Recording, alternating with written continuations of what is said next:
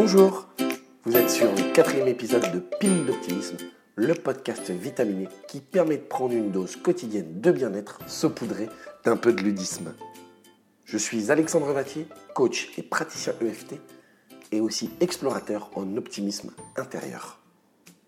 Dans ce podcast, je vous partage les petites choses qui ont changé ma vie dans les différents domaines. Pile d'optimisme est un podcast que je publie tous les mercredis et vous retrouverez tous les éléments dont je parle sur la page Facebook ou la page Instagram.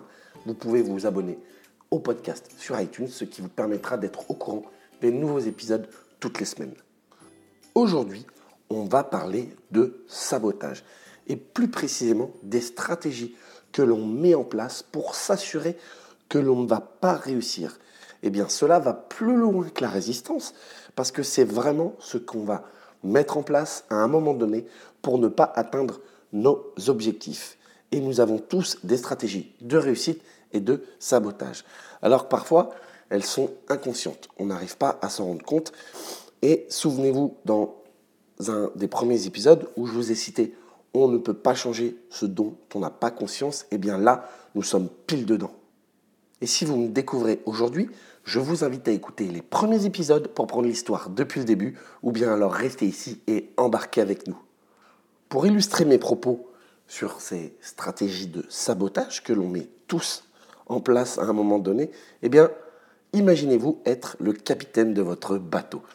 Vous avez pris une décision d'aller vers l'île de vos rêves, qui représente un objectif. Votre route est tracée sur votre carte. Vous avez mis des étapes pour faire une pause, par exemple, ou bien prendre du recul, et cela vous permet d'aller à votre rythme. Malgré tout ça, et toute cette préparation, à un moment donné, eh bien votre bateau coule et vous ne comprenez pas pourquoi. Et sans le savoir, dans votre dos, dans un coin de la coque de votre bateau, une partie de votre équipage crée des trous pour saboter votre voyage vers l'île de vos rêves. Voyons donc quelles sont ces stratégies qui nous mènent par le bout du nez, car il est très important de les identifier, car tant que cela n'est pas fait, eh bien, on n'avance pas vers notre objectif. Commençons par certainement celle qui est la plus connue, c'est la procrastination. C'est ce fameux système où on remet tout à plus tard, au lendemain, même voire plus, surtout les tâches ennuyeuses. Et il est bon de savoir qu'il nous faut moins de temps que nous l'imaginons pour accomplir les tâches qui nous rebutent. Il y a aussi le piège des excuses. L'un des plus grands pièges à notre réalisation et par voie de conséquence à la concrétisation matérielle des objectifs. Ce sont des excuses que nous créons facilement et qui justifient à elles seules notre non-passage à l'action. Et à chaque fois que nous recourons à des justifications, nous tentons de convaincre quelqu'un, à commencer bien sûr par nous-mêmes du bien fondé de notre inaction. Il y a également la stratégie du piège du temps qui passe, où les occasions de laisser filer le temps qui passe ne manquent pas quand on se sent découragé, déprimé, distrait ou agité. Le fait de ne pas planifier ses activités et ses tâches à accomplir ne nous permet pas de trouver le temps pour accomplir nos tâches quotidiennes. Nous allons être débordés, mais nous trouverons le temps de nous lamenter sur notre sort ou de nous avachir devant la télévision. Ensuite, il est possible de rencontrer la passivité. Il existe différentes sortes de passivité utilisées par nous-mêmes pour nous empêcher d'agir, de passer à l'action, de pouvoir décider ou de faire un choix avant de confirmer le je ne le peux pas. Parce qu'il y a la peur du succès, peur de l'échec, peur du regard des autres, ou même peur d'être toujours au top. De plus, si on ne passe pas l'action, eh bien, on ne prend pas de risque. L'immobilisme, ne rien faire, crée de la tension, ça crée du stress et de la culpabilité. L'énergie disponible devient négative et est utilisée pour entretenir le blocage, l'inhibition, c'est-à-dire ne plus penser, ne plus agir.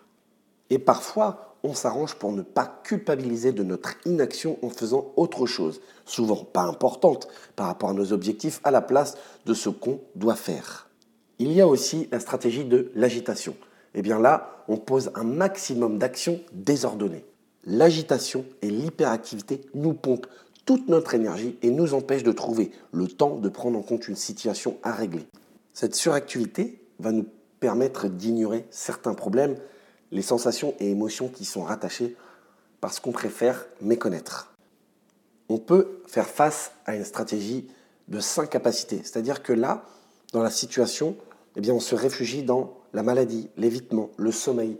Par exemple, c'est un petit peu ce qui arrive aux hypochondriaques. Et cela va nous permettre de ne pas faire face à notre réalité, de ne pas assumer nos responsabilités. Et les autres doivent tout prendre en compte. Bien entendu, on y trouve des bénéfices secondaires, comme par exemple l'impossibilité de passer à l'action justifiée, d'être aimé ou par exemple de devenir important. Il y a aussi la stratégie d'intellectualiser. C'est-à-dire que là, on va parler de concepts, on va faire des discours avec des mots non spécifiques. C'est une parade à l'action tout simplement. Et c'est plus facile d'en parler que de passer à l'action. Et cela laisse une impression pour nous-mêmes de faire quelque chose et ça nous permet de croire qu'on peut toucher à l'essentiel sans s'engager. Je vais être très clair, c'est de la pure illusion.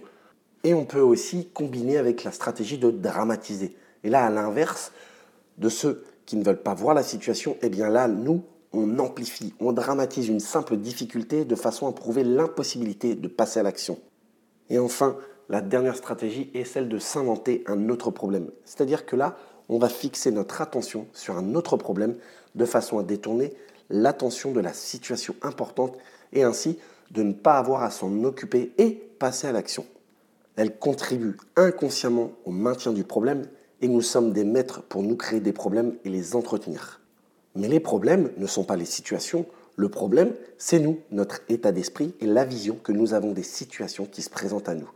Un autre moyen de maintenir un problème est de trouver une solution et de s'y accrocher alors qu'il est évident qu'elle n'est pas la bonne puisque nous obtenons toujours le même résultat qui n'est pas adapté. Là, vous avez vu qu'on peut être face à une sacrée équipe de saboteurs et souvent on est face à une principale suivie de deux, trois, peut-être quatre secondaires. Voici donc ce que je vous propose de faire cette semaine.